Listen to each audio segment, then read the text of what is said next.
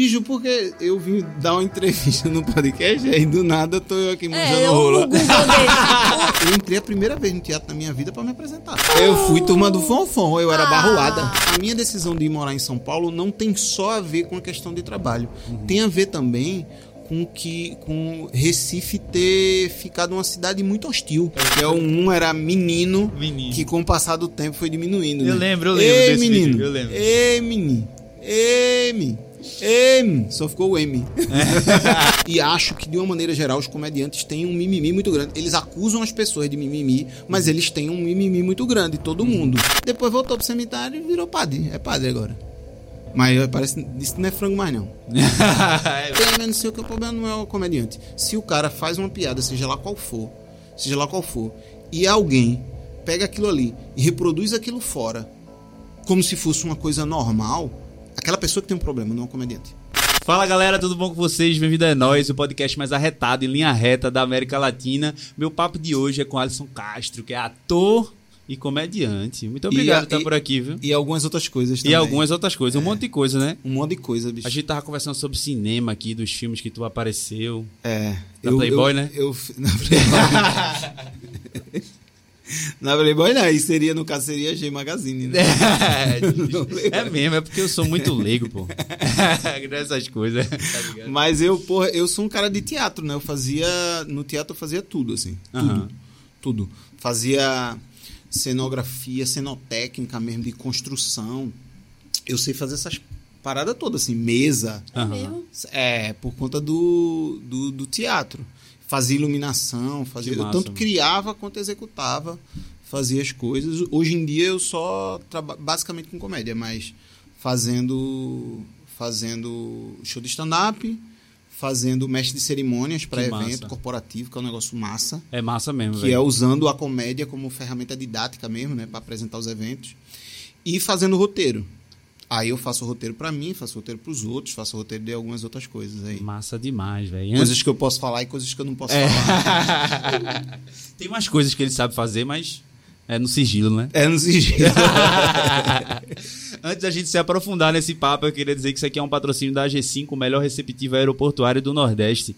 O É Nóis Podcast é uma produção de Sulfarias, que está aqui do meu lado direito, e Máquina 3. Se inscreve aí no canal, ativa os sininhos das notificações e vamos pro papo. Irmão, velho, faz muito tempo, velho, que eu conheço seu trampo. Eu não tô lhe Sério? chamando de velho, não. Não, é, a minha filha chama. Todo dia. que bom, doideira, velho. Ela mora contigo lá em São Paulo? ou Mora Não, Luísa mora aqui, em Recife, que é a do meio, que ela tem 14 anos e mora aqui. Aí tem o irmão dela, Aham. que é da mesma mãe, que mora comigo lá em São Paulo, o João, que tem 17. E tem Luísa, que é. Luísa não, Manu, que é a menorzinha de 4 anos, que mora meio comigo, meio com a mãe lá em São Paulo. Que doideira, velho. Você tem três filhos. Eu velho. tenho três filhos. É muito filho, né? É muito filho, velho. Pro irmão de hoje é muito. O né? Chileque é um. Eu quero não, pô, quero não. Eu tenho nenhum. Eu não. vendo barato. Eu sou pistola d'água. Eu vendo barato. Olha, é, tu começou aqui em Recife mesmo com essa onda de comédia? Cara, eu comecei aqui fazendo teatro quando eu era criança, assim. Eu, eu tinha 10 anos de idade, daí uma professora chamada Nilda, Uhum. que era professora de inglês e português, ela chegou na sala e disse assim: quem aqui quer fazer teatro? Aí eu não sabia no que era, pô.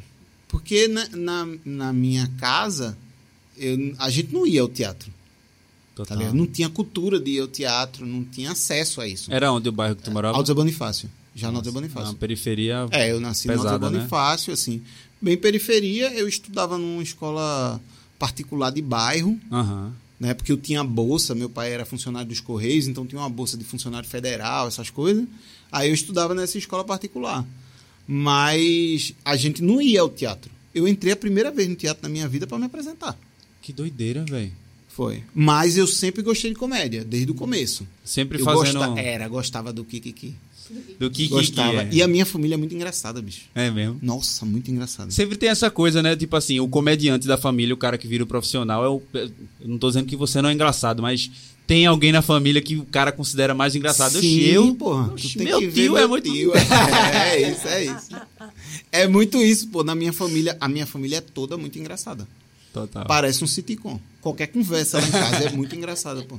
Eu os gosto muito, textos velho. são bons, os, os diálogos são, são engraçados. Já tirou muita coisa desse. Porra, muita coisa, muita coisa.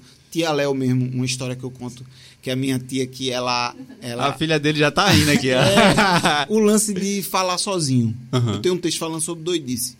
E aí, falar sozinho é uma coisa de maluco que todo mundo faz, né? Eu falo sozinho, mas eu não respondo. Eu só falo, né? Tem gente que fala e fica trocando ideia. E tem tia Léo, que é um passo mais à frente. Que ela... A dinâmica é essa. Uma vez a gente tava lá em casa conversando sobre falar sozinho, aí ela começou a falar pra gente, explicar pra gente que ela também falava sozinha. E aí ela começou a falar sozinha, explicando que tava falando sozinha. Ela desconectou da gente e começou a viajar na sala. Que doideira, aí ela fez assim: Poxa, quando eu tô sozinho na, na cozinha, fazendo a comida, lavando a louça, assim, eu falo é muito comigo mesma. Eu olho assim pra mim, vê só, eu olho assim pra mim, aí eu digo, eu olho assim pra mim, eu digo, mas Elza, como é que tu tem coragem, Elza, de fazer uma coisa dessa, Elza?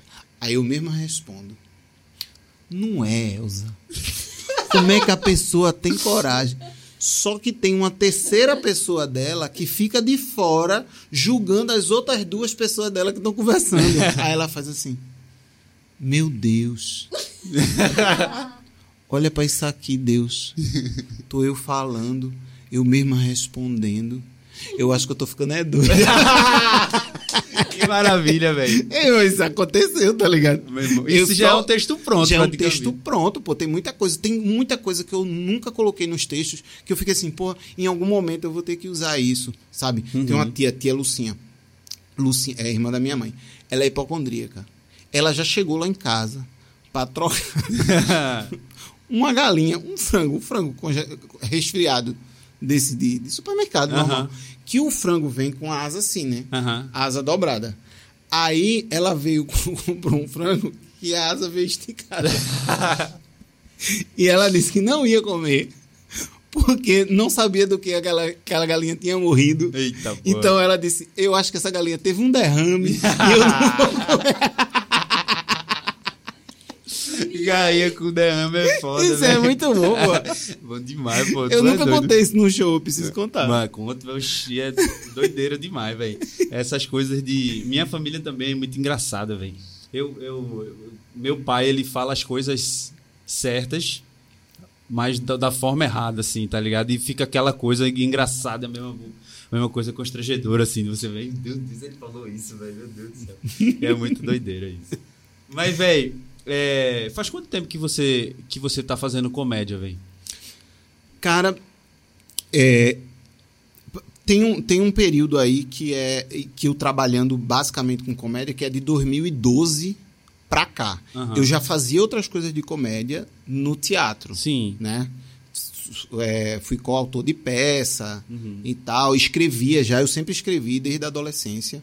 Escrevia, tem um parceiro meu que é Luciano Rundrox, que faz stand-up também aqui na cidade e tudo Uhum. mais. A gente, a gente trabalha junto desde a época da escola e a gente se profissionalizou. Que massa, velho. É muito massa isso.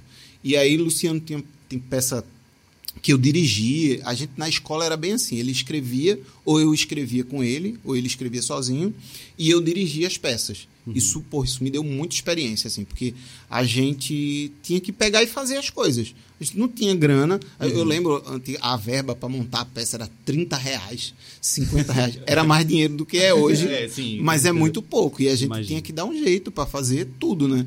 Tinha um sofá lá que a gente. Esse sofá, ele virou várias coisas. Era sempre o mesmo sofá, mas toda peça era um sofá diferente. E Vocês mudavam a. a- É, mudava o pano, for- né? o f- ah, sim. mudava o pano, dava um truque, botava um negócio, trocava as almofadas. Almofada, tal, é. fazia, todo mundo trazia de casa, Total. né? Aquelas coisas de colégio. É, mas é, se esse virar. período ajudou muito. A gente teve muita liberdade de trabalhar aí. Eu era no, no Colégio Modelo do Recife. Uhum. lá no Arruda. E a gente montava uma peça por mês. E uma peça de 40 minutos, assim. A gente, todo mês, a gente escrevia uma peça, ensaiava, produzia e apresentava. Mas aí era comédia. Comédia ou a era maioria variada? era comédia. Aham. A maioria era comédia. Sim. E algumas coisas assim, como a gente estava aprendendo, tinha, uma, Uhum. tinha uma linguagem um pouco meio de televisão, de cinema, né? Nas Sim. peças. Aí né? eu- qual era a referência no caso, sei lá? Tudo. Tudo, cara.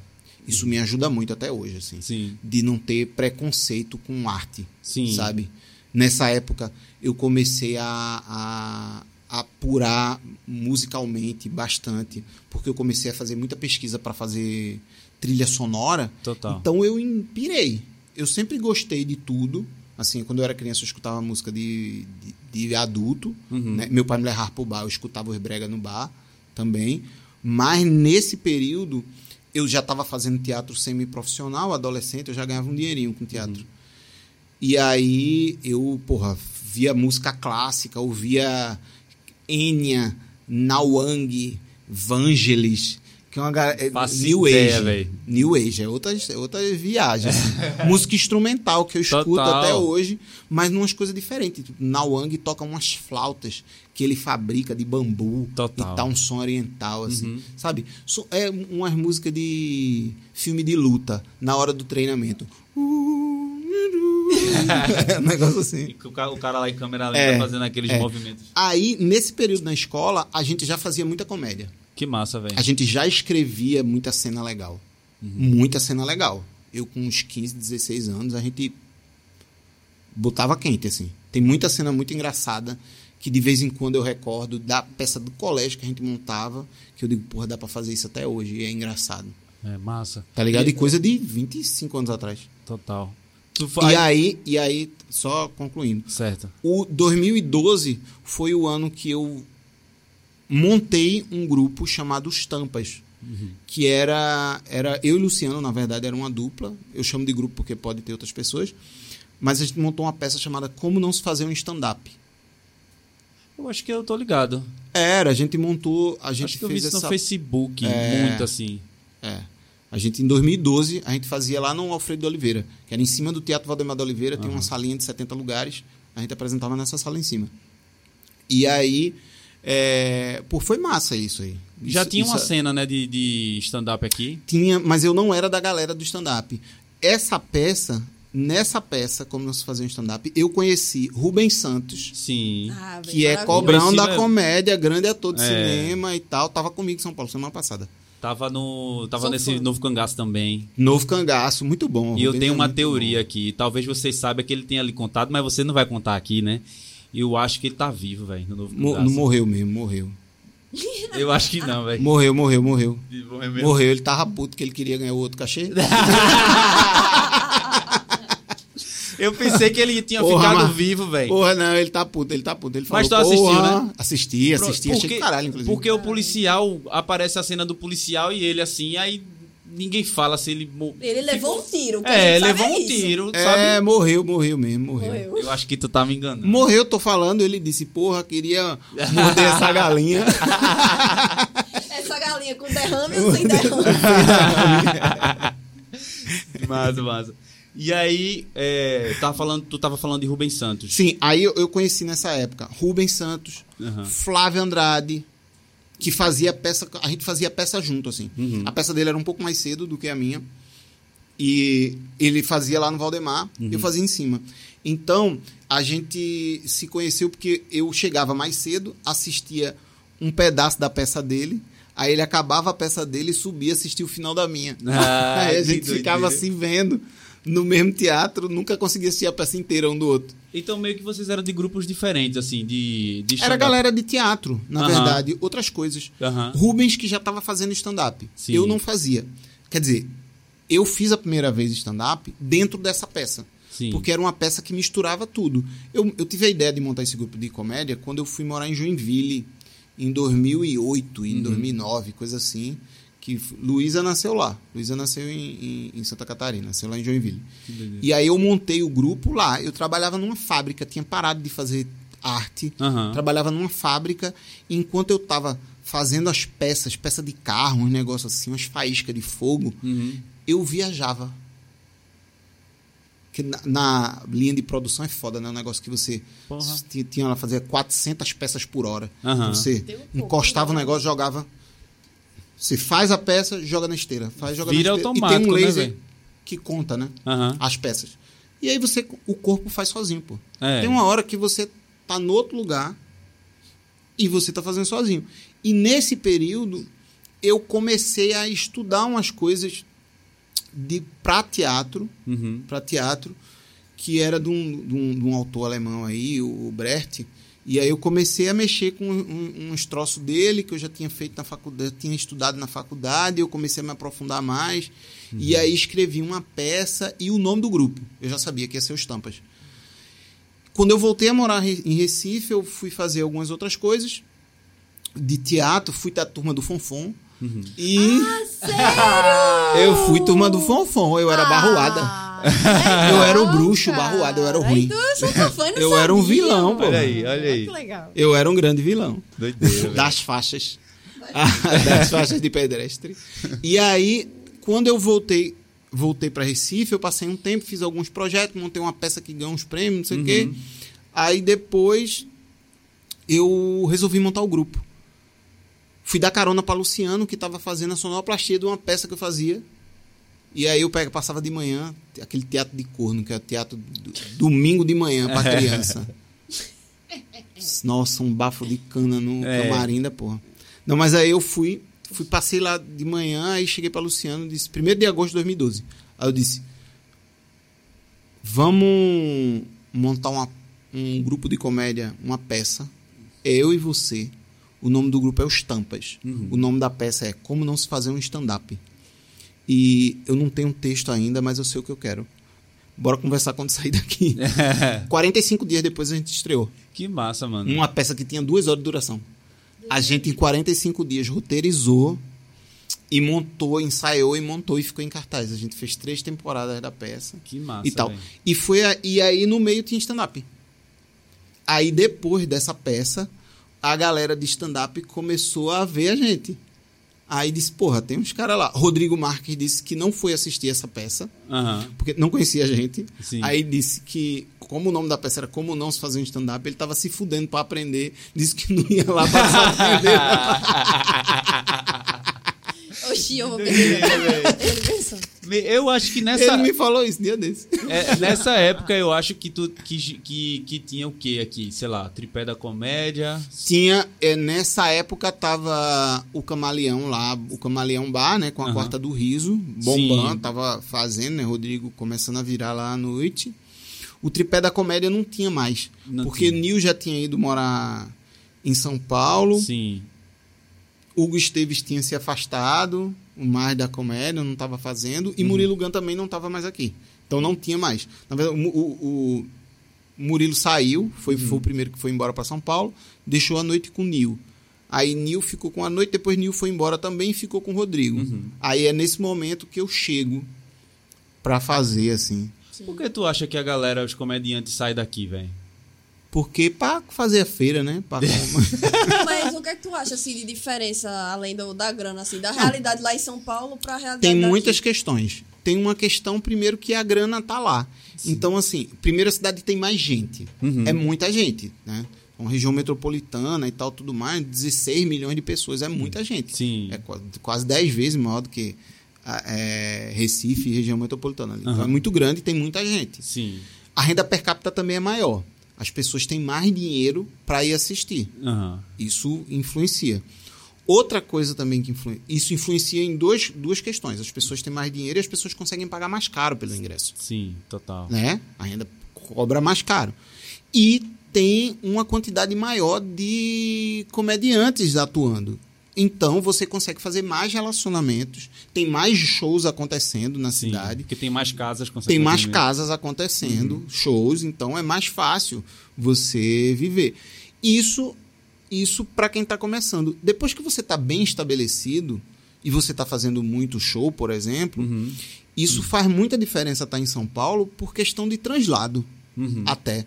Porque de São Paulo para os outros lugares vai ser sempre mais rápido e mais barato. Porque sempre vai ter voo para São Paulo Sim. sabe? Se por morar em Recife e fazer um show em Cuiabá, é sempre ter que ir para algum lugar para depois para Cuiabá. E em São Paulo não, você tem um voo direto, São Paulo Cuiabá. Fica mais Por exemplo. pra galera contratar, né? É, então, sabe? Total.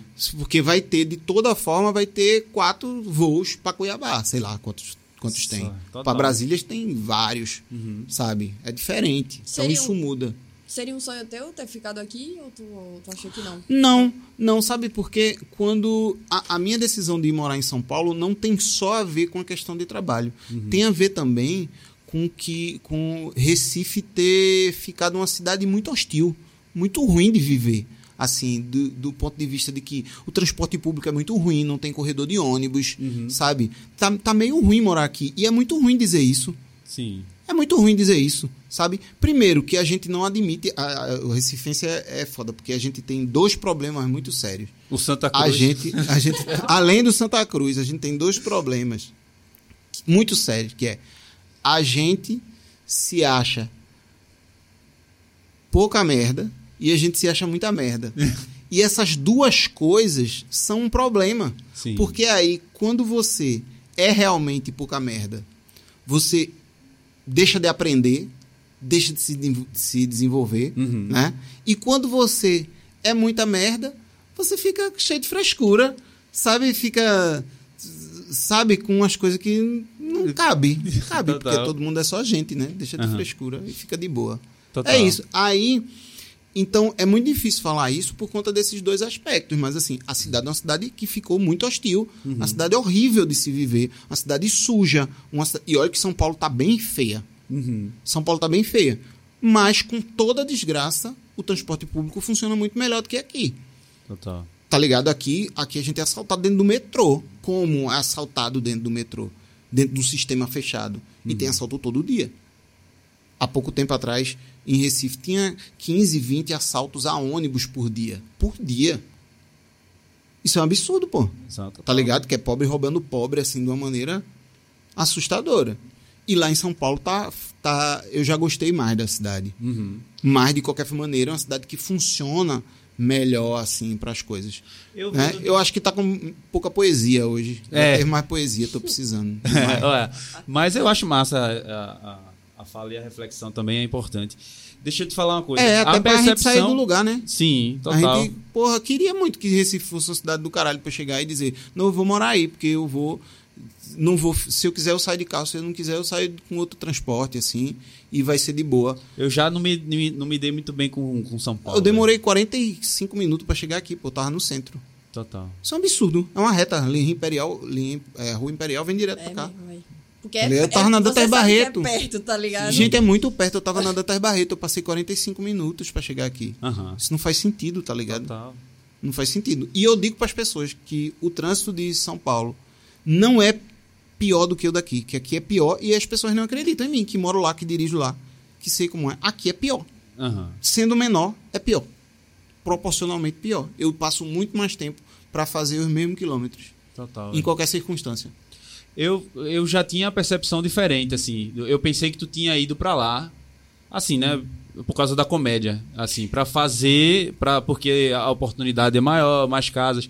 Eu não imaginei que tu, que fosse também uma questão de tipo de, de, de viver melhor, assim, tá ligado? Também, também, assim. Teve uma questão profissional muito séria. Eu tinha trabalhos aqui, eu deixei, eu tinha três empregos antes disso. Aham. E duas produtoras e tal e tudo mais. Mas era muito corrido pra mim, assim. Eu não parava. era Julius, pô. Nem um minuto. Era. Era. Eu dava aula nos Maristas, eu dava aula numa ONG lá em Paudalho e dava aula na Secretaria da Educação de Paudalho. E, e aí tinha uma produtora, era produtor associado de uma produtora de teatro para criança, que eu fazia Uhum. peça para criança. Sim. E tinha os Tampas, que eu fazia temporada e tal no Então, teatro. Então não parava. E ainda fazia umas coisas loucas, assim, de fazer, de pegar cenário dos outros para fazer Uhum. de fazer adereço para carnaval, essas coisas que de vez em quando eu fazia. Aí eu parei tudo, comecei a focar só na comédia, disse não quero fazer isso, vi que dava um dinheiro, vi que comecei a mexer com um evento corporativo que me pagava bem, sem eu ficar nessa coisa de fila da puta de Recife, que é no Brasil todo, mas em Recife é muito forte, de você fazer trabalho para a Secretaria de Cultura, para a Secretaria de Educação e não receber. Tá ligado? E eu já tive muitos problemas aqui. Muitos problemas aqui. Que eu me sentia humilhado mesmo assim como profissional. Sim. Sério. Sabe, de você ter que apresentar nota de, de documentos para poder receber e você levar os documentos, certidão negativa, não sei o quê, cinco, seis vezes. Uhum. Cinco, seis vezes. Isso é de uma falta de respeito, sabe? Absurdo. E era um artista que estava assumindo Aham. um cargo público pra fuder os irmãos dele, pô.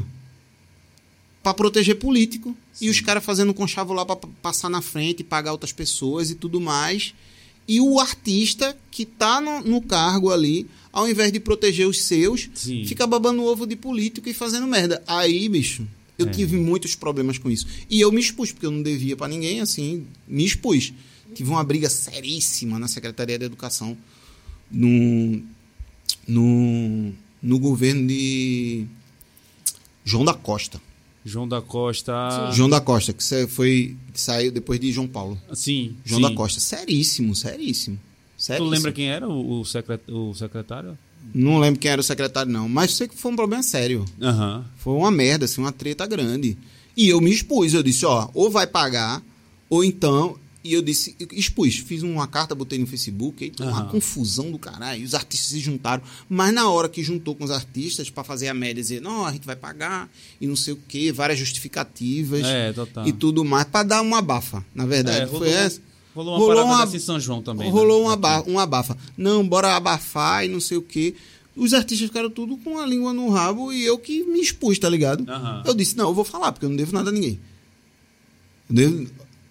Tô falando por você, por você, por você. Tô defendendo todo mundo aqui, mas só eu que tô falando, Aham. tá ligado? E isso me deixou, isso foi me deixando desgostoso, assim. Eu não queria mais fazer nada aqui. Aham. Fiquei puto mesmo, tá ligado? Doideira. Rolou um negócio desse no São João também, né, velho? A galera veio de fora. Parece que São João do Caruaru rolou uma parada dessa também. A galera veio de fora, esses, esses artistas grandes, receberam antes, e aí até hoje parece que tem artista local que não recebeu, velho. Então, meu irmão, mas sabe qual é o lance do, do artista receber antes, geralmente? O que é que acontece? Um empresário fecha com, com a prefeitura Aham. e sabe que vai receber daqui a 4, 5, 6 meses. Ele bota um percentual dele a mais, como se fosse um juros. Sim. Um juro mesmo. Você não está contratando o artista direto, tem um interveniente. Uhum. Você contrata o interveniente. O interveniente paga o artista e fica com o resto. Esse é o esquema geral que as pessoas fazem. Esses escândalos todos tem aí.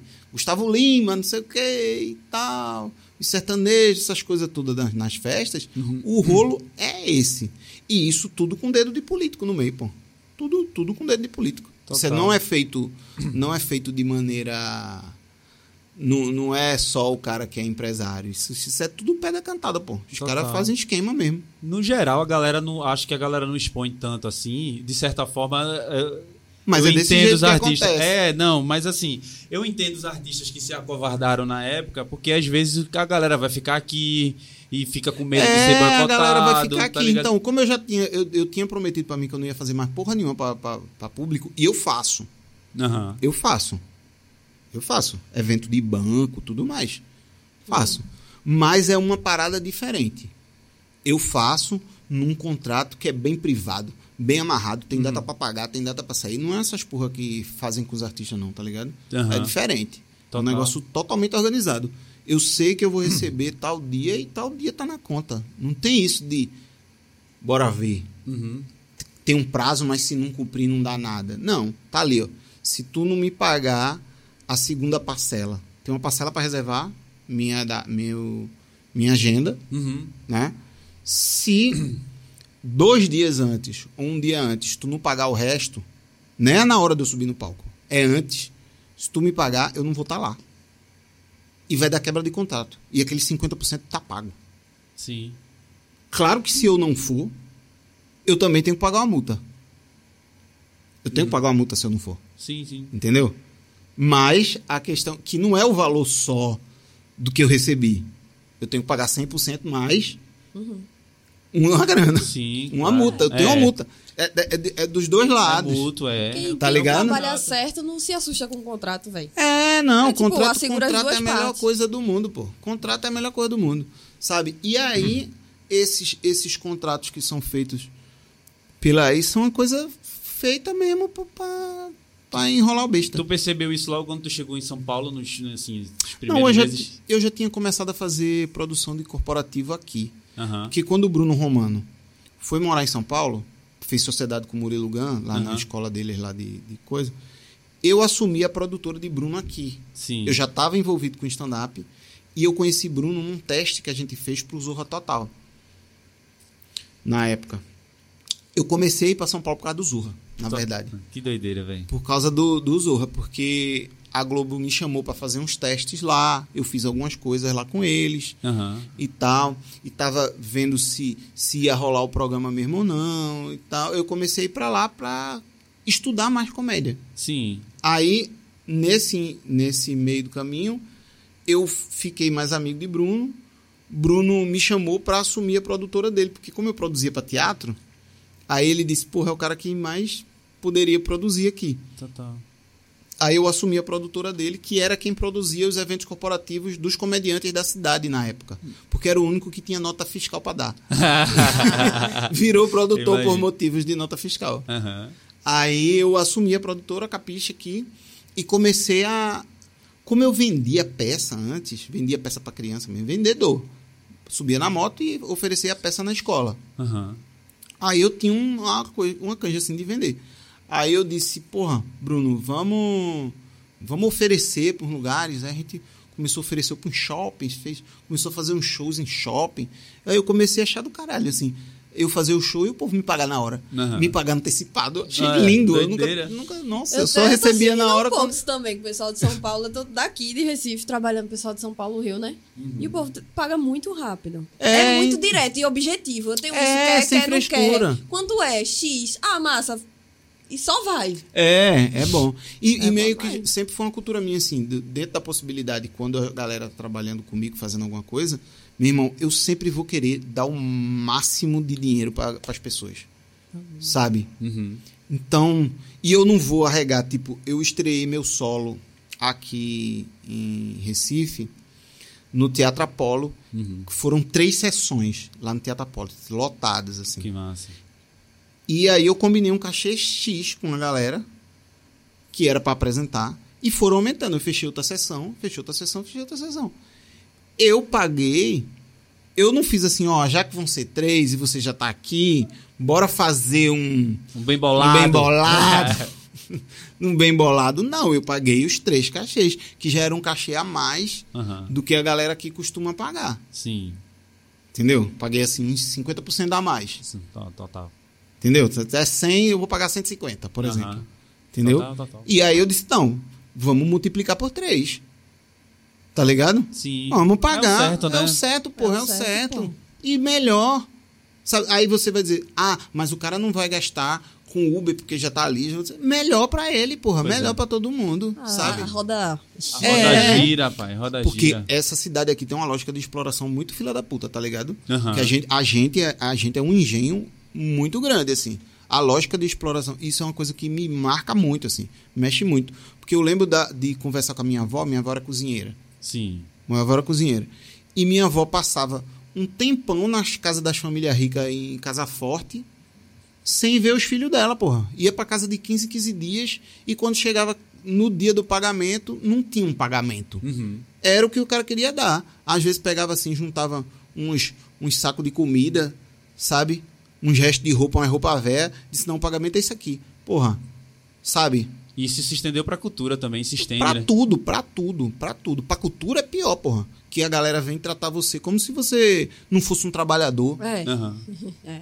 Como se você não fosse um trabalhador. Como se o que você fizesse não tivesse valor. Eu acho que o que eu faço tem extremo valor. Extremo valor. Sabe? De você. Porque a gente não vive só pra tá se fudendo, trabalhando, chegando em casa, dormindo, não. A gente tem direito a rir. Aham. A gente tem direito a ser feliz, beijar de boca, transar, comer os outros. Sabe? Ser feliz, pô, ser feliz. E a galera quer colocar você numa lógica o tempo todo de só de chupar seu sangue, de exploração, de exploração. Como, quando o que a gente faz é o que é viver. Uhum. É o que é viver. Você não tá vivendo. Eu não tava vivendo quando eu tava na máquina produzindo coisa. Eu tava vivendo dentro da minha cabeça, criando. Eu tava vivendo. Total, velho. Tá ligado? A máquina não tava fazendo. Olha, a poesia voltou, pô. Poesia voltou. Poesia voltou. é isso. É isso. Ó, a tua. a- eu, eu conheci o teu trabalho mesmo, eu acho que naquela época ali, que quando tu Eu não sei se era. se começou a produzir, mas foi quando eu comecei a ver, né? Que foi aquele Recife para leigos. Recifense né? para leigos. Recifense para le- para leigos. Recifense para leigos. É muito engraçado aquilo ali. Porque assim, eu quando eu fui morar em São Paulo, eu fiquei muito produtor. Aham. E aí, porque não rolou o negócio lá na Globo e tal, eu comecei a ter um espaço no stand-up lá de, de São Paulo. Uhum. Mas ainda nessa época, não se tinha tanta cultura de produzir vídeo nesse volume, assim, de, de produção de conteúdo. Eu acho né? que o YouTube nem monetizava. No, no- Acho que na época não. É. Na verdade, na verdade nem começou pelo YouTube. Foi quem, quem fez isso primeiro foi foi o o Ventura, Tiago Ventura, pelo pelo Facebook. Pela primeira vez postou um set completo de piada e Total, tal e fez isso um Facebook. sistema. Aham. Por isso que ele é o maior, ele foi o primeiro a fazer isso como Sim. sistema. De verdade, de publicação com periodicidade e tal. Ele Rafinha. Bastos diz que foi ele, mas ele fez numa onda de. de tipo, era, uma, era um site, sabe? Não era não, uma não, parada Ventura, Facebook. Ventura fez isso de maneira sistemática, assim, aberto para o público, sabe? Numa coisa de abranger mesmo, né? De substituir Uhum. Sim, a TV. Aham. É isso. E aí, a- eu, quando eu fui morar lá, eu fiquei muito produtor, porque eu assumi a produção do Murilo Gun. Produzia as palestras dele e tal. E para mim foi do caralho, que eu comecei a aprender a ser mestre cerimônias. Total. Comecei... E Murilo Gun é massa, né, velho? Murilo é foda. Murilo é maravilhoso. Murilo é maravilhoso. Eu Gosto muito dele, assim. Murilo, aprendi muito com ele, aprendo até hoje. Eu não Ele- entendi porque ele saiu da comédia, velho. Murilo, ele. Murilo, ele é, ele é muito cíclico. Aham. Então, assim, ele, ele sempre precisa de uma coisa nova. Eu acho que daqui a pouco o Murilo vai virar outra coisa. É, total. Ele Também. tava numa parada. sei Que lá, sempre vai ser uma mistura de tudo que ele já fez, mais alguma coisa. Porque quando ele Que faz essa- palestra, tem, É, tem, tem comédia. tem comédia e tem boa. viu? É bem Ele consegue fazer né? uma palestra entregando muito conteúdo bom e, e fazendo umas piadas muito boas. Que massa, velho. Ele é muito bom. Ele é muito bom. Ele, ele entende muito de roteiro mesmo, de escrita. Total. Ele é muito bom. Ele é um leitor assíduo, cara que lê muito. Uhum. Também tem muita referência, pesquisa pra fazer as coisas. É bem CDF, Murilo. Total. Total. Aí tu tava falando de Aí- que tu assumiu a produção dele. Eu assumi a produção dele e eu fiquei pouco artista. Sabia? Uhum. Fiquei fazendo show lá e tal, mas fiquei pouco artista. E aí, só que aí depois eu comecei a sentir falta de ser artista. Aí eu disse assim, eu é vou foda. eu vou fazer um experimento que é assim, como ficar famoso. Eu vou testar em Recife. Aí eu fiz um plano de roteiro. Aí eu disse, Como vou fazer um programa, né? vou fazer um programa sobre Recife.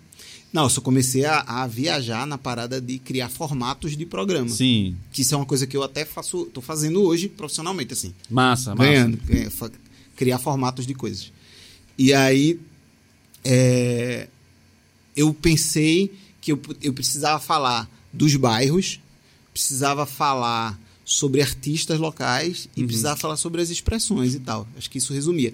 E aí eu comecei a fazer isso sozinho, tipo vlog, assist, comecei a editar. E aí eu assistindo, eu disse, isso tá uma merda. Não vou fazer assim.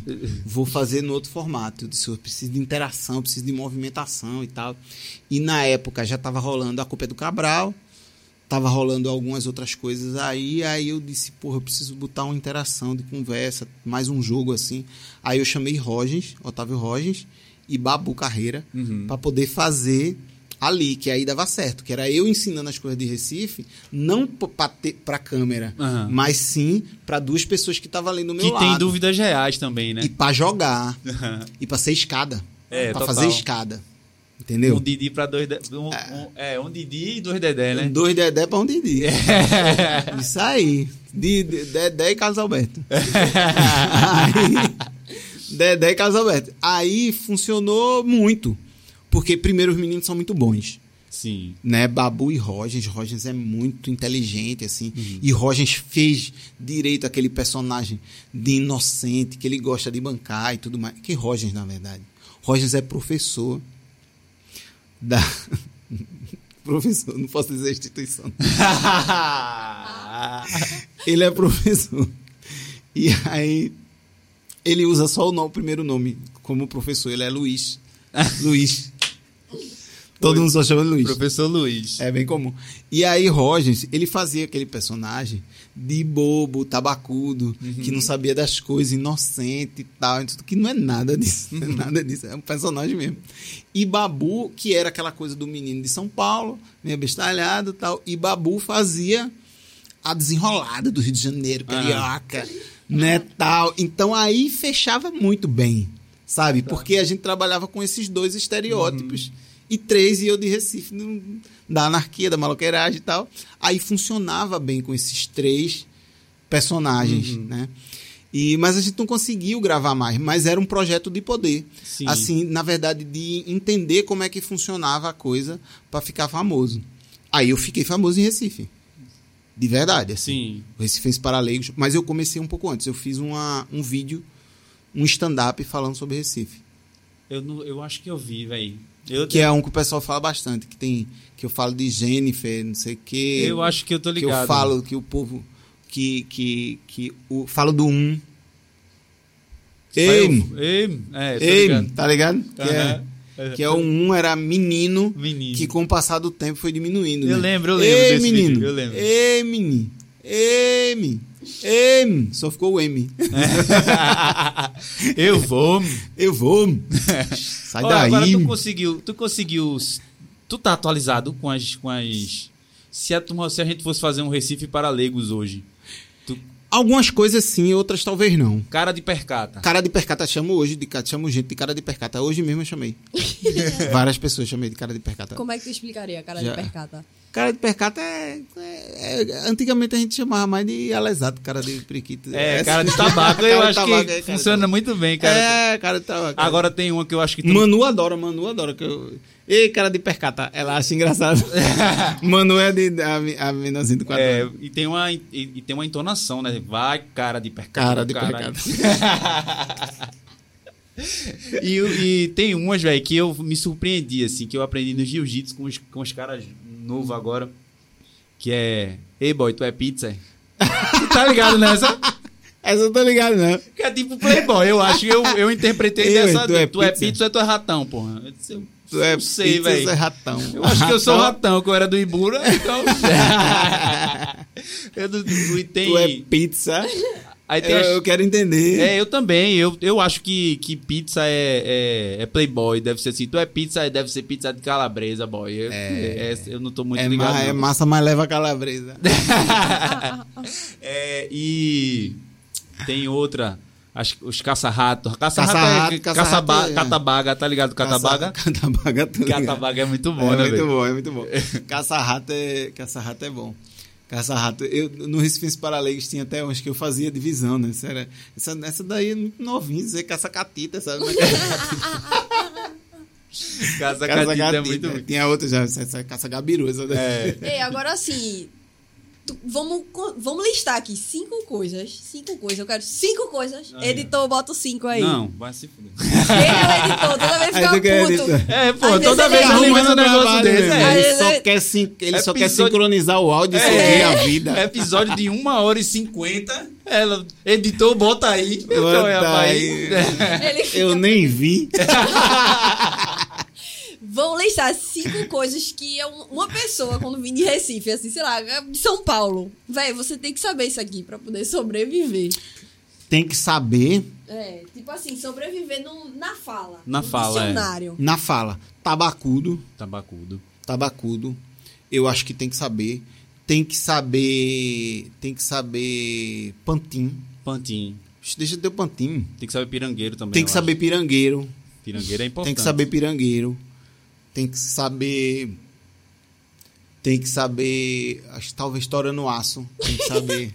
Tem que saber também que a gente às vezes usa o, o, o cu pra várias coisas, né? Fecha o cu. calma aí. É, pô. Ei, pô, calma aí. Isso Calma vai aí. ficar. Isso aí. Dá Isso não. aí. Isso aí. A pessoa vai dizer em outro lugar. Eu vi num podcast que o pessoal de Recife usa o cu Que usa o cu e ainda pra tem uma qualquer bil- coisa. Pra qualquer- pra qualquer E coisa. ainda tem uma bilola como. Pra qualquer coisa. Nossa, eu tô sem chave de fenda. Ah, meu, pega meu cu aqui. Meu Deus, velho. Editor, corte isso aí. Corta isso aí, editor, corta isso aí. Eu vou cortar com. Tora isso Vai aí. cortar isso aqui. Nossa, eu tô sem como cortar, mas corta com o teu cu aí. o cu, é, o cu é engraçado, né? O cu é engraçado. Mas é, mas assim, a gente, na, na, na, pala- na, na- no dialeto, a gente. Demais, tem a expressão maravilhosa. Vai dar cu a quem tem tempo. Nossa, isso é muito bom. Eu coloquei isso no. Você tá escrevendo um roteiro agora, mais recentemente, um roteiro que, que, de um programa todo sobre o tempo. Sobre o tempo. E aí, uma das coisas sobre o tempo, quando eu tava comandando o roteiro, eu disse: bota aí, anota a frase aí.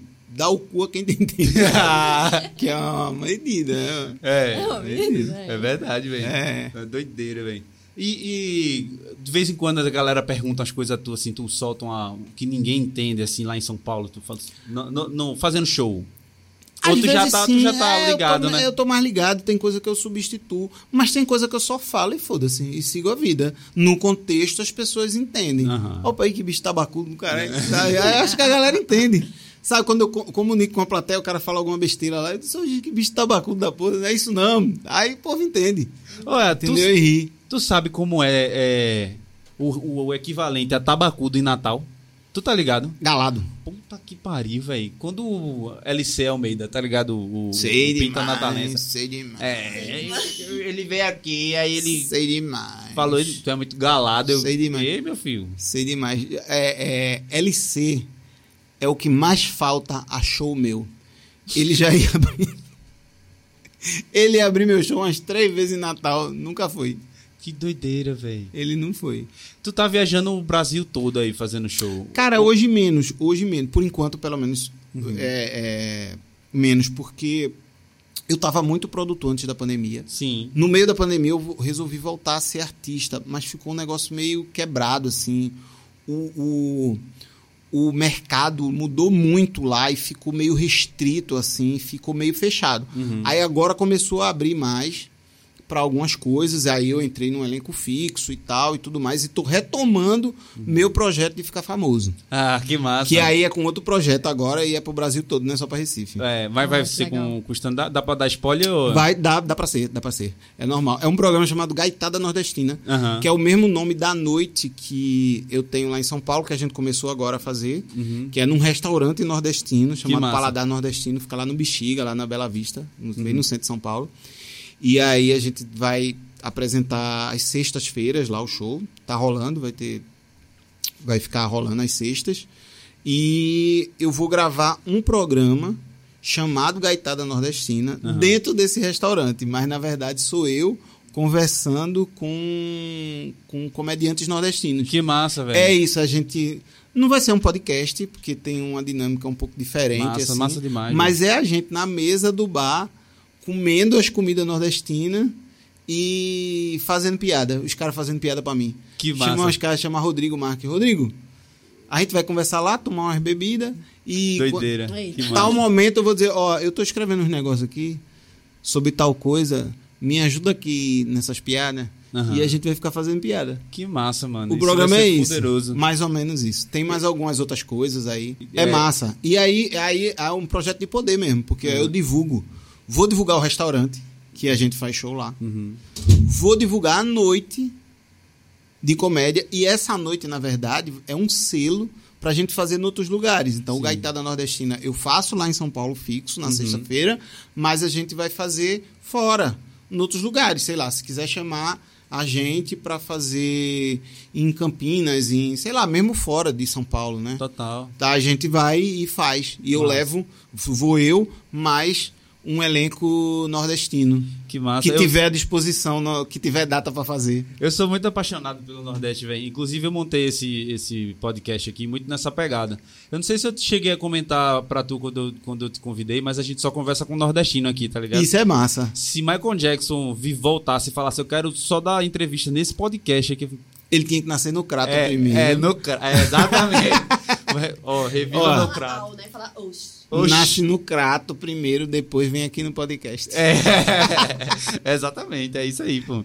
E eu acho importantíssimo essa. essa, essa tem que parada. ser, tem que ser. Eu, eu, eu quero fazer uns programas menores assim também, porque esse programa tem muita produção, muita coisa, né? Que precisa de microfones demais e tal. Mas eu quero fazer uns dois programas que são que já tá na minha lista para fazer há muito tempo, assim, que são com música, que são com música, que é um programa é simples, que é para que é um, playlists aleatórias, que é um costume que eu tenho junto Sim. com com Rogens e que a gente vai fazer isso disso um programa, tipo playlist a gente tem uma playlist no Spotify chamada Músicas para Dar Pinta.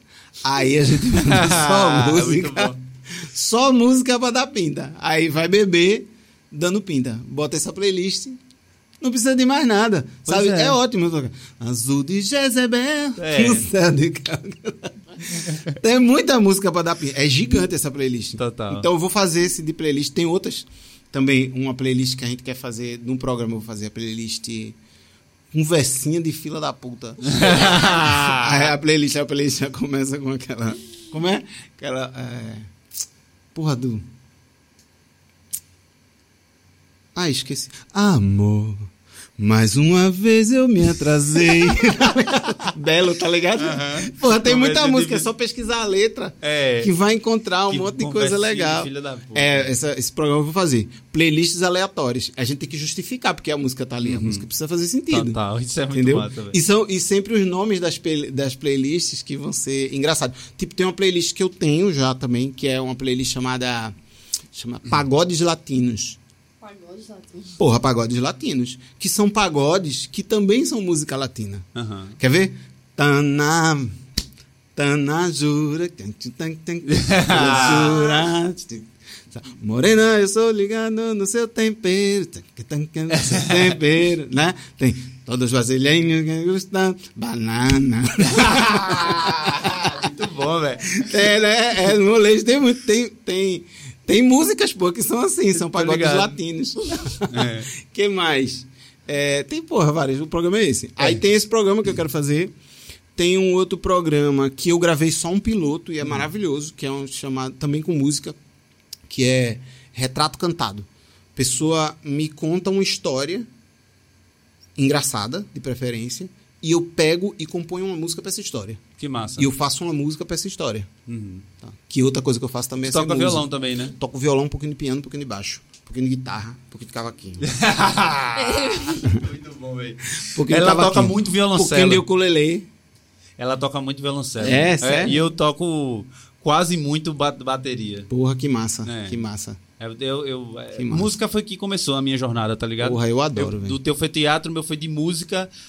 Aí eu comprei uma câmera pra poder produzir as coisas da minha banda e da minha música e depois virei fotógrafo. Hoje tô ligado, tô ligado. Aí, Eu, a música, na verdade, foi minha primeira grande paixão, assim, de arte. Foi a música. uhum. É, eu lembro, eu muito pequeno, eu monopolizava a radiola lá de casa, assim. Eu pegava os discos da minha, das minhas tias e tal, roubava os discos, levava pra casa. E eu lembro a casa toda escura. Eu muito criança, seis, sete anos, assim, muito criança. Eu ficava escutando. Eu não tinha fone, então eu ficava deitado com a cabeça encostada na caixa de som, sabe, da, da- da radiola gradiente. Que era, era uma Total. lembrança linda, eu assim, ouvindo as músicas. Pô, e ouvindo música de adulto. Milton Nascimento de Javan, Gal. Isso forma muito, velho. A galera Porra, acha que é demais, besteira, demais. né, eu não velho? gostava de música de criança, não. Nunca gostei. Nunca gostei. Uma outra coisa, na verdade, assim. As músicas, vou corrigir. Eu não gostava das músicas comerciais de criança que tocavam na época. Sim. Vim gostar de uma coisa, uma coisa ou outra depois. Né? Hoje eu gosto de muita música para criança. Assim. Acho que tem um cara maravilhoso que é o Hélio Ziskin, que é incrível. Conhece? Conhece demais. Não conhece ele, mas conhece as músicas dele. Quer ver? Olha só como se tira o nó. Olha só. Sabe? Aham, claro. Tchau, preguiça. Sujeito. sujeito. Tudo do Castelo Ratimbum. É dele. Tudo do Cocoricó. Quase tudo é dele. Que massa, velho. Ele é incrível. Eu já Inclusive a música do Cocoricó. Eu, eu já ia dizer, é impossível a criança não gostar de, da- dessa época, não gostar das músicas do Castelo Ele é Rá-Tim-Bum, fabuloso, cara. Eu sou muito fã dele, assim. É um dos meus maiores ídolos da música, é Hélio Ziskin. Que massa, velho. Que ele faz música pra criança de uma maneira incrível, assim. A melhor pessoa que faz isso. Foda. No mundo todinho. Nossa, demais. Eu gosto. Eu curto também, velho. Principalmente aqui, velho, em Pernambuco, que eu, eu curto bastante a, a, a música daqui, tá ligado? Sim, pô, demais, demais. Ó, Mudando de assunto, vamos voltar pra comédia, que eu gosto de comédia. Eu tenho até um texto que eu fico jogando pra todo mundo, mas ninguém quer fazer porque eu falo que eu tenho um pau pequeno. Você Aí- tem que fazer. Não, mas não sou eu não, pô. Eu não sou bom. Eu não sou. Oxi, teu pau não é teu? mas eu falei Oxi, como tem. se fosse uma pessoa. Tu quer fazer comédia com teu pau na boca dos outros? aí eu falo, Renato, faz aí, Renato. É Renato. Renato. Quero não. Mas sabe por quê? Tu sabe, sabe como é que uma. É, distinguir a pessoa que tem um, um- uma bilolinha ou um bilolão? Tu sabe distinguir? Só de olhar não, assim. eu não sou especialista, não. Eu sou porque conhecimento de causa. Se você for na praia, você procura quem tiver de sunga e quem tiver de bermuda. Aí você consegue distinguir. Por quê? Porque tem que ter uma autoestima muito grande pro cara ter ir pra, pra praia de sunga, pô. Tem que ter uma. De sunga? É, pô. É por isso, é? É, pô. Eu não sabia, não. É. Mas coincidentemente eu uso sunga. Bota no Google aí. Bota no Google aí. Bota no Google aí agora, assim. Bota assim. é, Rodrigo Wilbert na praia. Rodrigo é de, de, de bermuda. Aí depois tu bota. De Kid bermuda. Bengala na praia. De calça jeans. pra poder caber. Ele vai ter que dar um nó. Fazer um cinto. É, pô. É, tô dizendo. Sério, é. É, pô. Rodrigo Hilbert na praia. Google. Bermuda, hein, gente? É. É, pai. Bermuda. Edição! Bota na tela! Editor, bota aí na, Editor, na tela. Bota na tela várias fotos, todas de bermuda. Agora bota de Kid Bengala pra tu ver se ele não vai estar de, de uma, com uma cesta básica. Numa... Tá de praia? Tá de. Que coisa, que coisa. Bicho, porque eu vim dar uma entrevista no podcast e aí do nada tô eu aqui manjando É, o, rola. o Google dele. O, o Google dele tentando entender. Manjando rola. Que pacotão. Eu não entendi o que ele fez, como é que ele conseguiu. Não, essa foto aqui é impressionante. Editor,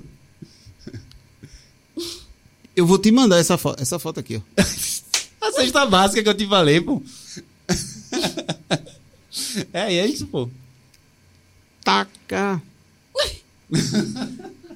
Não Olha, mordo o lábio, não. Não mordo Tu o lábio, faz, não. tu faz é, textos geralmente falando de quê, pô? Cara, eu falo de tudo, né? Eu gosto de tudo, assim. Eu, go- eu, eu, eu realmente não me prendo, assim, a, a, a um formato, não. E eu faço texto, inclusive nas oficinas que eu dou de comédia, eu incentivo a galera a falar de qualquer coisa. Porque eu acho a, a comédia no geral fica meio pasteurizada, sempre falando das mesmas coisas. Ah, porque casamento, relacionamento. A mulher não sei o que, não sei o que. E não é um problema você falar nisso. Mas se você fica falando a mesma coisa que todo mundo tá falando, sabe? Eu acho um problema. Isso pra mim me incomoda enquanto artista. Assim, Sabe? Me incomoda. Eu, por exemplo, eu não gosto de falar sobre nenhum assunto que tá rolando no momento. Eu posso até falar dessa coisa de maneira muito transversal, assim, para esclarecer alguma questão, mas isso nunca vai virar pra mim um motivo pra ficar falando. e vira uma tendência, né? Você pegar Não, e fazer pô. piada com, o- com o que tá no, no, é, na trend, na, É, hype. Ficou um tá negócio- todo mundo. E aí fica chato, o povo se repete nas piadas, assim. Sabe, a tendência é fazer as piadas mais rasas Uhum. também, né? Eu tenho essa preocupação, assim, sabia? De, pra mim, é muito difícil acontecer de eu escrever alguma coisa e que tá parecido com alguém. E pra mim, eu acho que a minha grande perseguição como artista é ter uma assinatura do que eu faço, do meu jeito de falar, porque a galera de stand-up começa a fazer e fica todo mundo com um sotaque de palco, que eu chamo de sotaque de palco. O mesmo sotaque. O cara vem do, sei lá, de, de, de, de, de Tocantins, do Maranhão, de Recife, do Rio Grande do Sul, e fica todo mundo falando com. igual. Igual o Afonso Padilha. falando igual o Afonso Padilha. Eu não tenho pai. É, e falando a mesma coisa, a mesma piada, a mesma porra. Total. Pelo amor de Deus. E o que é que tu acha desses humores mais, mais. Essa galera que faz um humor mais ácido, assim, mais. Tipo, Léo Lins, esse, tinha uma dupla aí que tava. Cara, eu, é o seguinte, o, o, o dito humor negro, né? É. Eu acho que é o seguinte, eu acho que tudo pode virar piada. Tudo pode ser feito. Acho que a maneira com que as pessoas constroem as piadas, constrói as piadas, diz muita coisa sobre o público que ele quer ter. Também, tá? Lembrando que a piada é só piada. A piada é um texto de ficção, é um teatro. Aquilo ali é teatro. Então você não pode tratar a piada como se fosse a pessoa falando. Porque a gente está investido no palco de uma persona. Não é um personagem, mas é uma persona. É uma máscara. A gente está com uma máscara ali. E tudo que é texto é mentira. Gente, é mentira. É uma peça de teatro. Não faz sentido você tentar criminalizar mesmo uma, uma parada que é falada em ficção. Não faz sentido. É a mesma coisa de chegar num cara no cinema e, e- e mandar prender um ator que fez qualquer personagem, assim, porque realmente não é verdade. Mas eu acho que tem duas coisas que eu não defendo. Eu não defendo nem censura nem piada ruim. E às vezes me cansa, assim como espectador, que também sou, ver pessoas fazendo as mesmas piadas com as mesmas referências. Não estou falando especificamente de ninguém. Nem do Léo, que você citou, Léo nem do Cássio. Do, eu acho que foi Cássio, né? Cássio Zogro Eu e É, os gêmeos siameses. Eu, foi As é, os lá. gêmeos, os gêmeos que Abner me- e coisa. Mas pra mim, para mim como espectador, me cansa quando eu vejo as pessoas que se aventuram a fazer isso, fazendo sempre a mesma piada, da mesma coisa. Uhum. Então pra mim não tem graça eu ficar ouvindo a mesma piada. Eu quero ouvir uma piada diferente, eu quero ouvir um ponto de vista diferente, eu quero ouvir uma abordagem diferente. E eu tenho zero problema com humor negro. No meu show novo, o nome do meu show se chama Pior do Mundo. No meu show todo, eu falo coisas absurdas. Absurdas. Eu conto de quando eu estava no hospital, eu imito gente doente no hospital, e isso tudo fica engraçado, a plateia tá ali, entende o que é que estava colocando, a maneira com que eu me posiciono no show também, para sublimar a coisa de quase ter morrido e tudo mais. E mas olho por um olhar diferente. Eu acho muito chato quando a piada é a pessoa ser gorda. Só isso. Só isso. A piada é essa. Não, tudo bem você citar o gordo ou até fazer uma piada com o gordo. Mas se a piada for o ser gordo, isso é um problema. De, de, de, Eu de acho, chatice, eu acho chato. eu- os meninos sempre ficam querendo me mostrar algumas coisas e dar esses argumentos e tal. Eu acho meio ruim mesmo, assim. Eu acho que virou não. militância, velho. Mas são militantes também. A galera é militante. Sabe, sabe uma palavra que Não, mas peraí, o que, é comediantes. que tu não- o que, tu acha ruim? Eu acho quando, a- a- por exemplo, eu vou falar de Léo Lins especificamente. Eu acho que quando o Léo Lins ele bota ali querendo fazer é, aquele humor que ele, eu acho que virou a militância dele ali, tá ligado? É, eu acho, mas é Eu acho que também. virou uma militância de dizer, de- não é mais, não é mais humor, não é mais nada. É só dizer assim, eu vou fazer porque eu sou esse cara aqui. É, eu eu- acho que tem uma coisa esquisita do, de, de- no geral, assim, da coisa do, do de ficar é, sendo contra o politicamente correto. E eu acho que o comediante, ele não tem que ser nem contra nem a favor do politicamente correto. Uhum. Ele tem que fazer o trabalho dele, porque na piada não importa o que está acontecendo. A piada, a arte, na verdade, obedece a uma outra moral Uhum. a uma outra moral. Então, se vira uma coisa militante, mesmo como você está falando, se dizer, não, eu quero fazer desse jeito, eu vou fazer desse jeito, porque vai inflamar tais e tais É, pessoas. mas eu estou que é fazendo isso. para inflamar tais e tais Pra pessoas. inflamar e pra gerar um, um Que tem esse um poder. um kikiki ali, Um um, kikiki. negócio É, que isso também é um jeito de vender. É, é só. É, é, é a, proposta é vender. Porque aí vira Fla-Flu, né? Vira Esporte Santa Cruz. É. Vira um negócio tipo assim.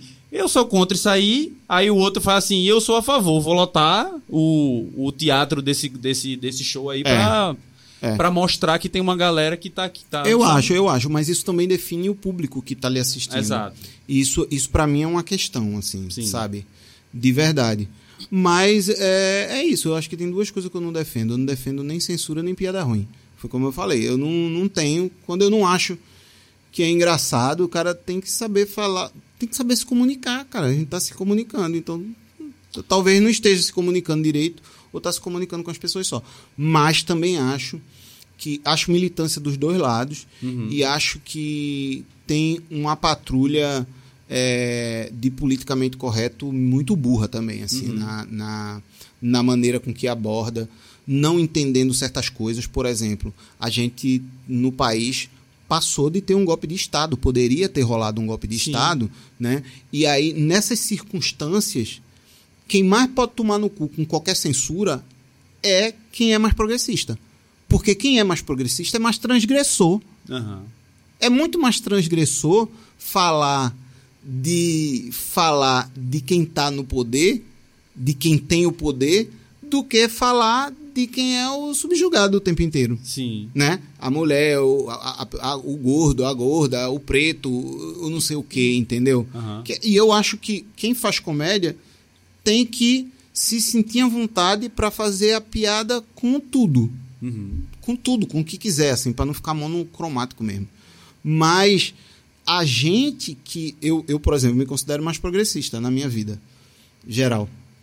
É, isso aparece de maneira transversal no meu trabalho, Aham. mas não é algo que eu queira ser o progressista no palco. No palco eu quero fazer piada. No palco eu quero fazer piada. Eu não penso com essa cabeça, sabe? Num outro texto, sim.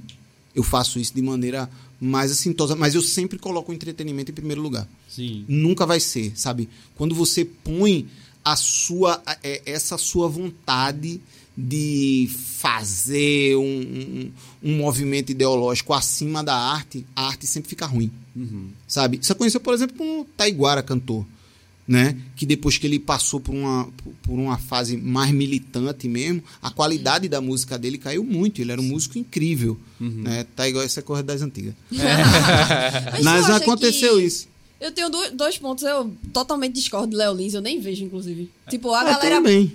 Eu sou assim, se eu não, não gosto de uma coisa, velho, não vou nem É consumir. de boa. Tem gente que assiste pra, pra ver qual é, não. Pra sentir raiva. É, Não, eu assisto- Não, eu assisto. Eu, assisto, pra poder falar mal ou pra dar minha opinião. Eu não, não eu, assi eu, eu, eu assisto de peito aberto, assim. Sim, sim. É, eu, eu, eu, eu conheço o Léo muito de vista, assim, a gente não é amigo nem nada, nem nada, mas eu, eu gosto de muitas coisas do trabalho dele e tal, e não gosto de tantas outras. E não gosto de tantas outras, sabe? E acho que, de uma maneira geral, os comediantes têm um mimimi muito grande. Eles acusam as pessoas de mimimi, mas eles têm um mimimi muito grande, todo mundo, sabe? Que, inclusive, alimenta mais as coisas, porque vão postar e vão acho o que é quê, isso, e velho. vai, fica discutindo. Eu mesmo, o cara não gosta de uma, o cara não gosta de uma piada minha, eu cago, foda-se. Foda-se. Se ele vier me xingar, eu excluo. É. Acabou-se. Tipo. Porque amanhã tá vendo. Eu acho Não vou que deixar amanhã, Esse negócio que tu falou mesmo do personagem, tipo, confunde muito, porque você tira a cara. Você tá de cara lavada ali. Você sabe? tá de cara lavada, mas é o seguinte, você tá indo para um teatro para escutar um texto que foi previamente escrito, que não é que foi testado, que foi repensado, Tu foi acha isso um reescrito. pouco problemático, não é improviso. Também. Já que ele foi previamente escrito, nesse sentido dessa, desse tipo de humor, tu não vê isso um pouco problemático, não? Porque o cara pega a sociedade. E aí, por exemplo, ah, você é comediante, é como se você tiver. o- Entra aqui num conceito de liberdade, sabe? É como se você tivesse aval só porque você tem essa profissão e porque você está em cima de um palco. Mas aí é que tá, se você colocar aspas Eu adoro num texto, você colocar aspas num texto que é dito no palco é um problema. Isso é um problema. Porque você não pode pegar e dizer assim. Colocou, aconteceu com o Rodrigo, por exemplo, Sim. num caso aí, que disseram, colocaram assim: comediante Rodrigo Marques diz, e botam aspa de um texto de um, de um, de um- um espetáculo de comédia, é um problema, sabe? Para qualquer, esse é o problema. Não fazer essa diferença do que é dito no palco e do que é dito no bar é uma diferença muito grande. Uma coisa é você falar no palco, outra coisa é você falar no bar.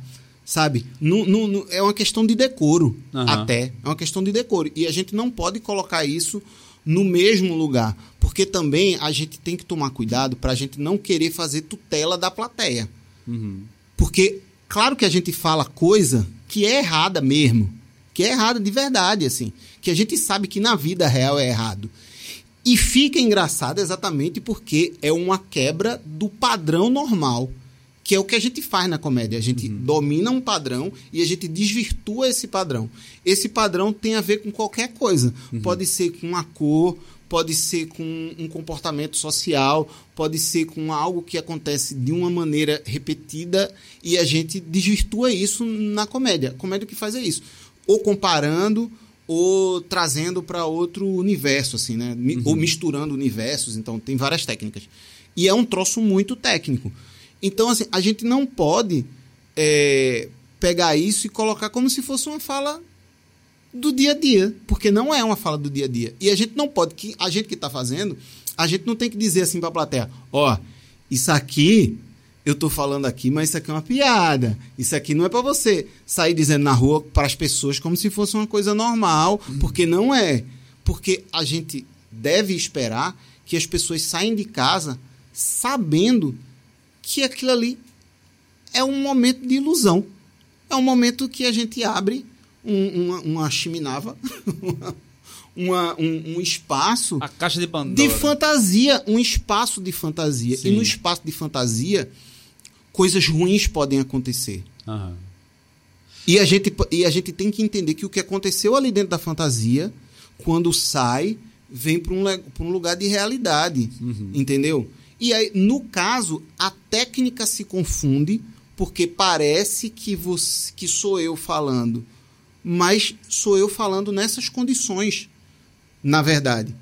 Que são pré-estabelecidas com texto, que tá ali para buscar uma subversão, que tá ali para que na, que na estrutura em si busca isso. Inclusive, que a, a gente também ri pelo incômodo. A gente ri.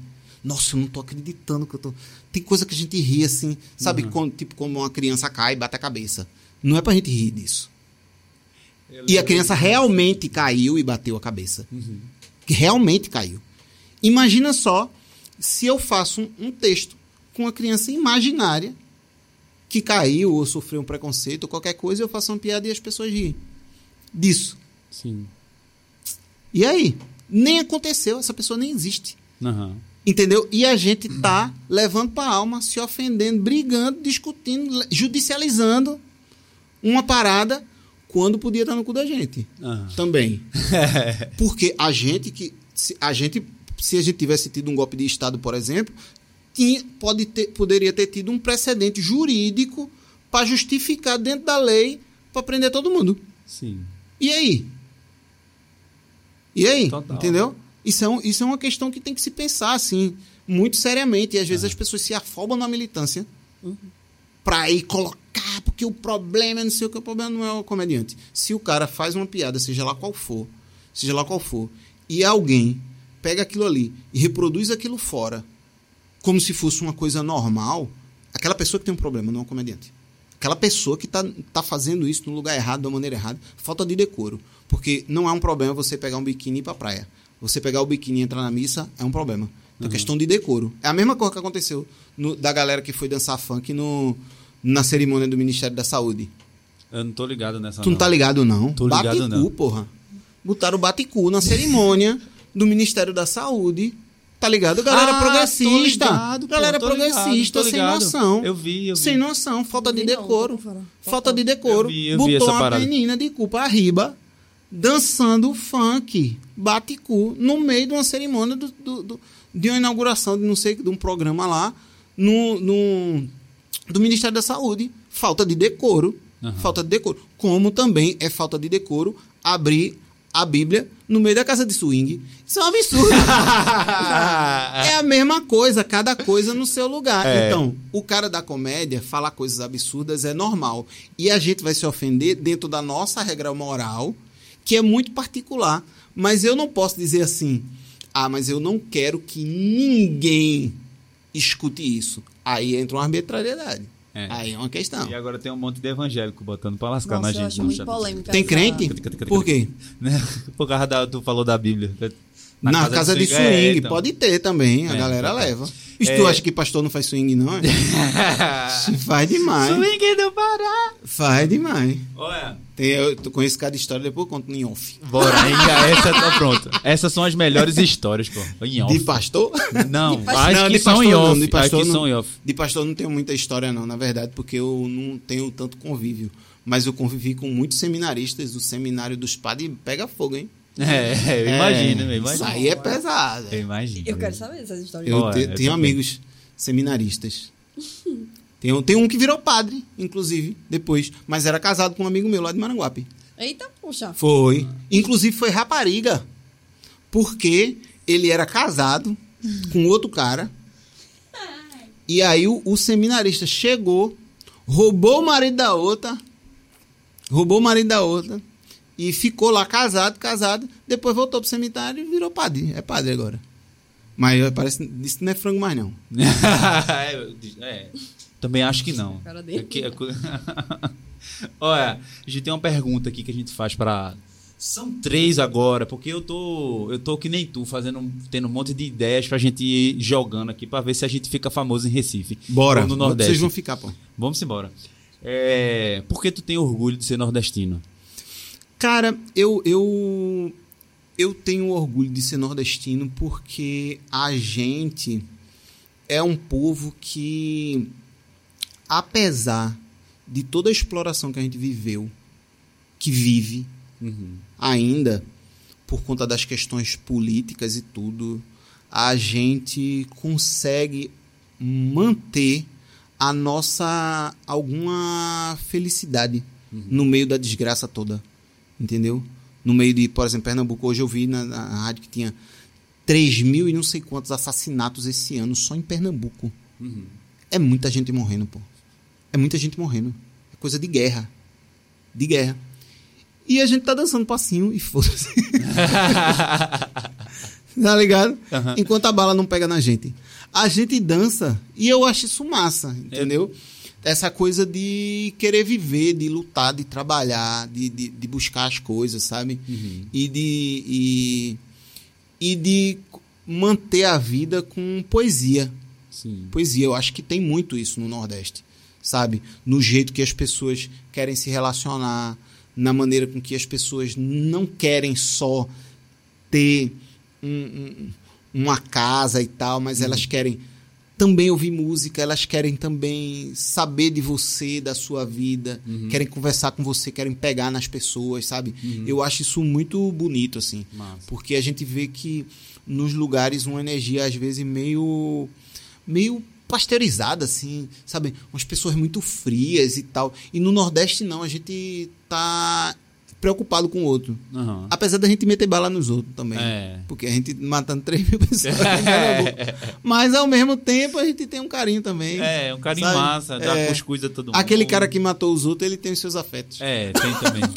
Ele Então, rouba, ele rouba na rua, mas em casa ele, é honesto. Ele rouba com uma mão, alisa com a outra.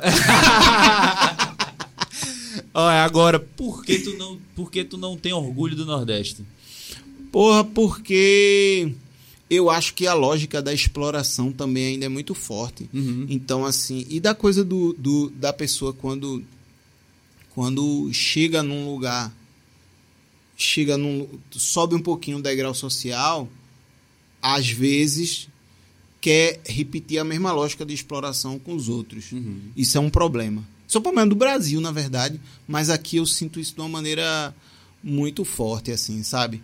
Pô, vou con- confessar uma coisa aqui, da minha casa. Às vezes eu brigo com meu pai porque a gente vai comprar alguma coisa, ele fica tentando pichinchar ao máximo um negócio que já tá num preço ali ok, sabe? Aí eu digo, não, vai pagar. Não, mas eu vou fazer 3%. Não, vai pagar o cara. Paga o cara aí. O cara tá trabalhando, tá se fudendo, tem que pagar, porra. O cara tá cobrando 3 contos nesse negócio. Paga 100 reais pra ele. Acabou, resolvido. Quem tem, um- quem tem uma fala muito parecida com essa tua é, é. É porque eu esqueço o nome do cara, velho. Eu esqueço o nome de todo mundo. Mas é o cara que fez Agostinho, o, o- Ah, o, o Pedro Cardoso. Pedro Cardoso. Ele fala que a gente paga a coisa, mas não paga a pessoa. As né? pessoas, sim, É. pô, demais. Demais. Essa coisa é muito séria, pô. Que a primeira coisa que a gente precisa valorizar são as pessoas. Sabe? E eu vejo um monte de gente batendo no peito. Ah, porque eu emprego não sei quantas pessoas, não sei o quê. Meu irmão, tu paga quanto pra essa pessoa? Tu paga hora extra pra essa pessoa? Sair do teu mercadinho? Tá ligado? Uhum. tal hora da noite a mais, tu paga a hora extra pra essa pessoa? Tu dá folga digna pra essa pessoa? O dinheiro que tu paga pra essa pessoa, ela consegue pagar aluguel, pagar comida, luz, água, telefone, tudo mais, comprar comida e, e passear no final de semana e não sei o que, não sei o que lá. Dá pra fazer isso? Se não der, você não tá pagando bem. Então, se você ganha um salário mínimo, até dois salários mínimos, você não tá ganhando bem. E tem que dizer e acabou-se. Uhum. Entendeu? E é, isso é verdade. E as pessoas estão se fudendo muito. Sim. Trabalhando muito, pô. As pessoas roubam, roubam a sua vida, Sim. sabe? Do sua tempo. né? Porra, você não, você não fica com a sua família, você não fica com seus filhos, você não fica com seus amigos, você não fica sem fazer nada, que é uma parada que a gente tem que ficar sem. Contemplando, contemplando a natureza, pô. Sem fazer nada. Dá valor ao ócio. Dá valor ao ócio, tá ligado? Pra pensar nas coisas, pra pensar assim, meu irmão, eu vou sair desse mercadinho. E não é um problema o cara trabalhar no mercadinho. E E, vou meter bala naquele. vou meter bala naquele filho da puta. não, foi errado. É errado, é errado. Sim, então, ó, deixa eu ver- falar aqui pra câmera. Não atire no seu patrão, hein? Editor, bota aí uma atenção. então, atenção. Agora, um lugar no Nordeste que a pessoa não pode deixar de ir. Tem que ir obrigatoriamente. Você veio no Nordeste e tem que ir. Caramba. Porra, eu gosto de muitos lugares no Nordeste. Mas tem um lugar que é que eu gosto muito, que é o Rio São Francisco. O Rio São Francisco realmente é uma grande celebração assim. Tem um lugar em Petrolina chamada Ilha do Rodeador, que é uma ilha dentro do Rio São Francisco assim. Na verdade são algumas ilhazinhas assim. Sim. É, e eu acho que esse é um lugar que tem que ir. Que sabia? Que tem que ir, que é muito massa. Massa E demais. aqui em Pernambuco tem um lugar que eu gosto muito, tem uns lugares que eu gosto muito. Tem as cachoeiras de Bonito Uhum. e tem o Bado Doido, que fica em Suape. Sim. Tá ligado? Que tem que ir por dentro do mato assim. Bado Doido tem, Nossa. tem. Tem um. É porque eu só vou pra. Bora pro Bado Doido. Bora. Bora pro Bado Doido, velho. Porra, tem, tem, lá tem caldinho de, de aratu, porra. Caralho. É. É Agora, bom demais. Meu irmão, tem uma. Fala, vê, tu falou caldinho de aratu, que é uma coisa. Já, com, já comesse. Picolé de Tanajura, doido. Picolé de Tanajura? Aham. Não, bicho. Eu já comi Tanajura. Picolé de Tanajura eu nem sabia que fazia. Eu nem sabia que fazia Tanajura doce. É. Aqui, aqui atrás do, do, do presídio Aníbal Bruno ali, tem uma senhorinha que vende e eu fiquei assim, tipo. Picolé de macaxeira. Porra, não e- sabia. macaxeira é bom. e ela foi minha vizinha há muito tempo. Que eu fiquei preso nela. eu não fiquei preso lá, não. Aí, e, e de Tanajura, pô. Essas coisas eu Porra, tenho que que- trazer pra cá, velho. Tu tem que levar pro teu programa, pô. Armazena, porque é isso aí é, uma, é um prato nordestino. Vai virar. Picolé Tanajura. Irmão, é mais fácil eu pegar a Tanajura e fazer o picolé do que levar um picolé pra São Paulo. Tu já tentou levar um picolé a pra gente São vai Paulo? ter que fazer um vlog. Irmão, tu já tentou levar um picolé pra São Paulo? Não, não. Eu vou ter que alugar Tu vai ter que usar o um, um, um caminhão frigorífico pra levar daqui até São Paulo, porra. Picolé vai daqui Vale pra a São pena. Paulo tudo no caminhão. Vale a pena. No avião não dá não. Será que dá? Dá pra levar. Dá, pô. Bota Dá. no, no- junto com camarão. Bota no já faz um picolé cooler, de camarão. junto com o camarão e eu levo, eu levo coisa pra São Paulo. Já falou que a gente resolve tudo com o cu aqui, né? Bicho, calma aí. Deixa eu beber água. Alisson, obrigado, viu, velho, pela presença, Obrigada, viu? cara. Pô, foi, já É foi? Papo, já, já. Que massa, nem eu perdi a noção do tempo. Papo Poxa, faz legal. um tempinho. Já faz quanto tempo que a gente tá aqui, produção? Uma hora e meia. Uma hora e 40. meia. Porra, massa. Geralmente, geralmente a gente faz papos de uma hora. É? E aí? Uma hora e meia. é Porra, eu coisa. com velho eu falo demais. É pra se E eu sou prolixo e eu tenho TDA. H, não diagnosticado, porém li vários livros e realmente é batata. Então eu tenho uma nomenclatura pra você que eu tô dizendo pra todo mundo. Fala, fala. É HTT. Você HTT. tem HTT. É. E aí. É, isso aí. HTT. HTT, eu tenho, eu tenho HTT. E aí eu dou uns. Abro muitos parênteses. Isso me ajuda na hora de escrever, mas na hora de conversar é, É. um problema. Por porque isso- a conversa não acaba nunca. Isso foi meu medo principal, porque eu tô. Eu estou quase diagnosticado. É, eu só não estou diagnosticado ainda porque minha psicóloga está fazendo os relatórios para mandar para o psiquiatra, para o psiquiatra dar-lhe o, o veredito. Ligado. Mas as, os. Mas sabe como eu melhorei? Melhorei com isso estudando. Melhorei com estudando assim, não façam isso em casa. É, estudando com, é, mas eu melhorei fazendo exercício físico, Uhum. tomando algumas vitaminas. De quê? Vitaminas simples, vitamina A, vitamina B, vitamina vitamina C, vitamina D, vitamina E, ômega 3.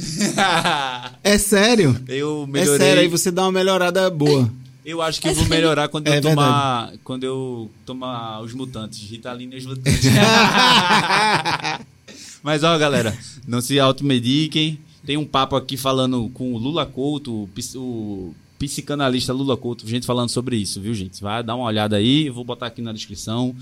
Sigam aí o Alisson Castro nas redes sociais e no YouTube. Como é que tá lá na- nas redes sociais? É, ou Alisson Castro, Alisson com I e dois S, porque senão não seria Alisson, eu seria Alison. Alisson. É, porque um S no meio de duas vogais fica com som de Z. E tu não tá, e tu não tá Alisson? Não sou Alisson. É, não, Não sou- Não sou Alisson.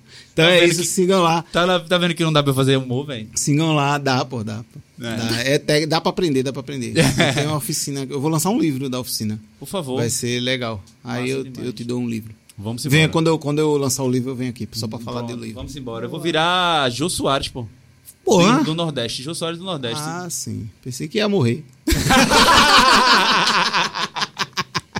Eu vou morrer de rir. pra você que ficou aqui até o final, muito obrigado. Segue a gente aí nas redes sociais. Tu vai botar assim, é nós e o Y no final. Aí fica, é nós e podcast. Aí tu vai achar a gente em todo lugar aí, em todas as plataformas digitais de áudio. E é isso, galera. É nós. Eu. Falei, porra. Foi massa, né, velho?